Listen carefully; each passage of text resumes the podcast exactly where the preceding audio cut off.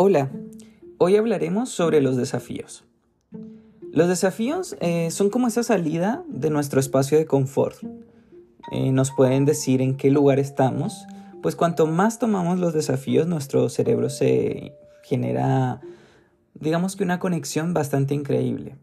Podríamos llamarla plasticidad, que es como el concepto conocido generalmente. Sí, eh, biológicamente también es muy bueno porque nos ayuda a bajar nuestros niveles de cortisol y a aumentar nuestra creatividad. Pero, ¿qué nos impide tomar desafíos? Bueno, los desafíos eh, pueden llegar a ser luchas que si bien pueden ser positivas, nuestro cuerpo puede sentirlos de manera totalmente intensa. En nuestro cuerpo tenemos una hormona llamada cortisol la cual se genera o, puede generar alerta en momentos de estrés.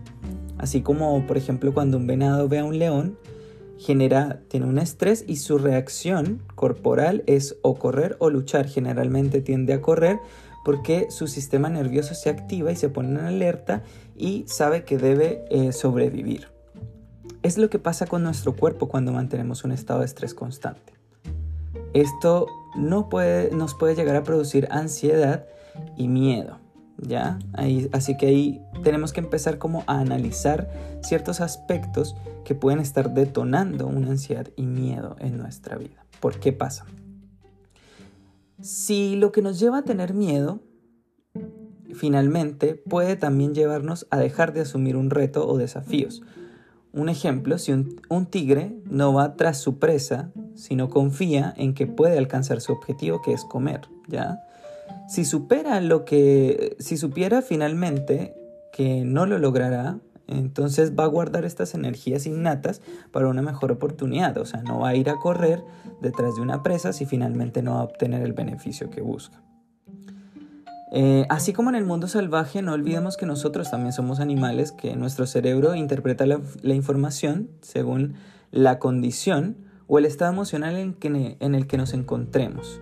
De esta forma, activa o no nuestro sentido de alerta. Si estamos eh, o viviendo un miedo o ansiedad y nuestro cerebro decide quedarse guardando esas energías para cuando sienta que es una mejor oportunidad, esto puede pasar porque podemos estar en un estado constante, bien sea de estrés, de alerta, de ansiedad o de miedo. Pero, ¿por qué no sería una buena oportunidad el tomar un desafío en algunas ocasiones? A veces la ansiedad puede ser un valor, eh, digamos, en nuestra vida, nos puede ayudar en algunos casos eh, cuando estamos en peligro, cuando tenemos una situación de dolor, pero vivir en constante ansiedad o miedo nos puede limitar a tomar decisiones, decisiones importantes, como tomar desafíos. Desafíos que nos hagan salir a buscar esta oportunidad o a estar seguros de lo que en verdad queremos o por lo que iremos a obtener algo. Y no está mal sentir miedo en algunos momentos, pero cuando nos enfrascamos en este estado constante, nuestro cerebro empieza a interpretar la realidad de formas distintas. Por ejemplo, un desafío lo puede ver como una amenaza. Si es, no sé, de caminar por la calle y estás en constante alerta, vas a ver que la persona que está caminando a tu lado, que no conoces, puede ser quizá una persona que pueda agredirte o que puedas eh, hacer algo hacia ti. Eso pasa cuando tu cerebro está en constante alerta. Pero cuando estás tranquilo y pasa una persona por tu lado, probablemente tengas una perspectiva distinta, pienses en distintos escenarios y asimismo también tomes decisiones como, por ejemplo, caminar más rápido o caminar más lento o simplemente saludar y decir buenos días, buenas noches, buenas tardes. Pero ¿cómo desarrollamos esta adrenalina, este control de emociones para tomar estos desafíos? ¿Cómo es que el león finalmente sale por su presa seguro de lo que quiere?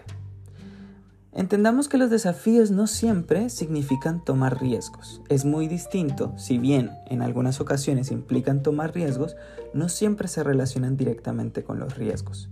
Por ejemplo, el día que quieres tomar una decisión o un desafío de saltar de un paracaídas, probablemente estás tomando un riesgo al eh, tirarte porque estás confiando de cierto modo a ciegas de que algo funciona. ¿Ya? Pero también hay desafíos que se logran generar por metas y estas metas son básicamente en desafiarse en tener bases, empezar, disciplinarse, investigar sobre lo que vamos a hacer. ¿Ya? Esto es una, es una opción que finalmente está implicada en los desafíos.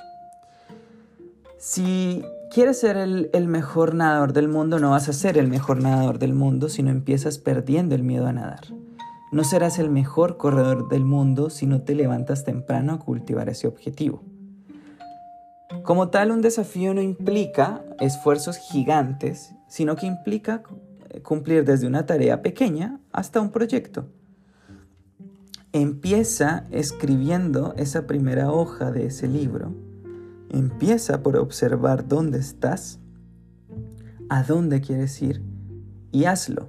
Desarrolla un plan, desarrolla una forma de decir, quiero esto, ¿cómo llego? ¿Cuál es el primer paso? No decir, quiero esto, pero creo que no voy a poder. Cuestiónate el por qué dices que no puedes. ¿Por qué no tienes las herramientas? ¿Y cómo consigues esas herramientas? ¿Porque no tengo la energía? ¿Y cómo consigues esa energía? Quizá cuestionando de estas formas vas a poder entender qué es lo que te causa miedo. Entonces, te invito a que hagas una reflexión sobre las cosas en tu vida que pueden generarte un estrés o una ansiedad constante. Esto puede ser un detonante que te limite a veces a tomar desafíos o tomar decisiones importantes en tu vida. Una vez tengas claro qué puede ser lo que está afectando o alterando tu sistema nervioso, tu día a día, te recomiendo buscar ayuda con terapia, un psicólogo, que generalmente te pueden ayudar a identificar factores detonantes de, estos, eh, de estas emociones y ayudarte a descubrir cómo salir de ellas o cómo manejarlas, si es necesario. Te agradezco muchísimo por haber escuchado este episodio y te espero en un próximo. Que tengas un gran día. Feliz semana.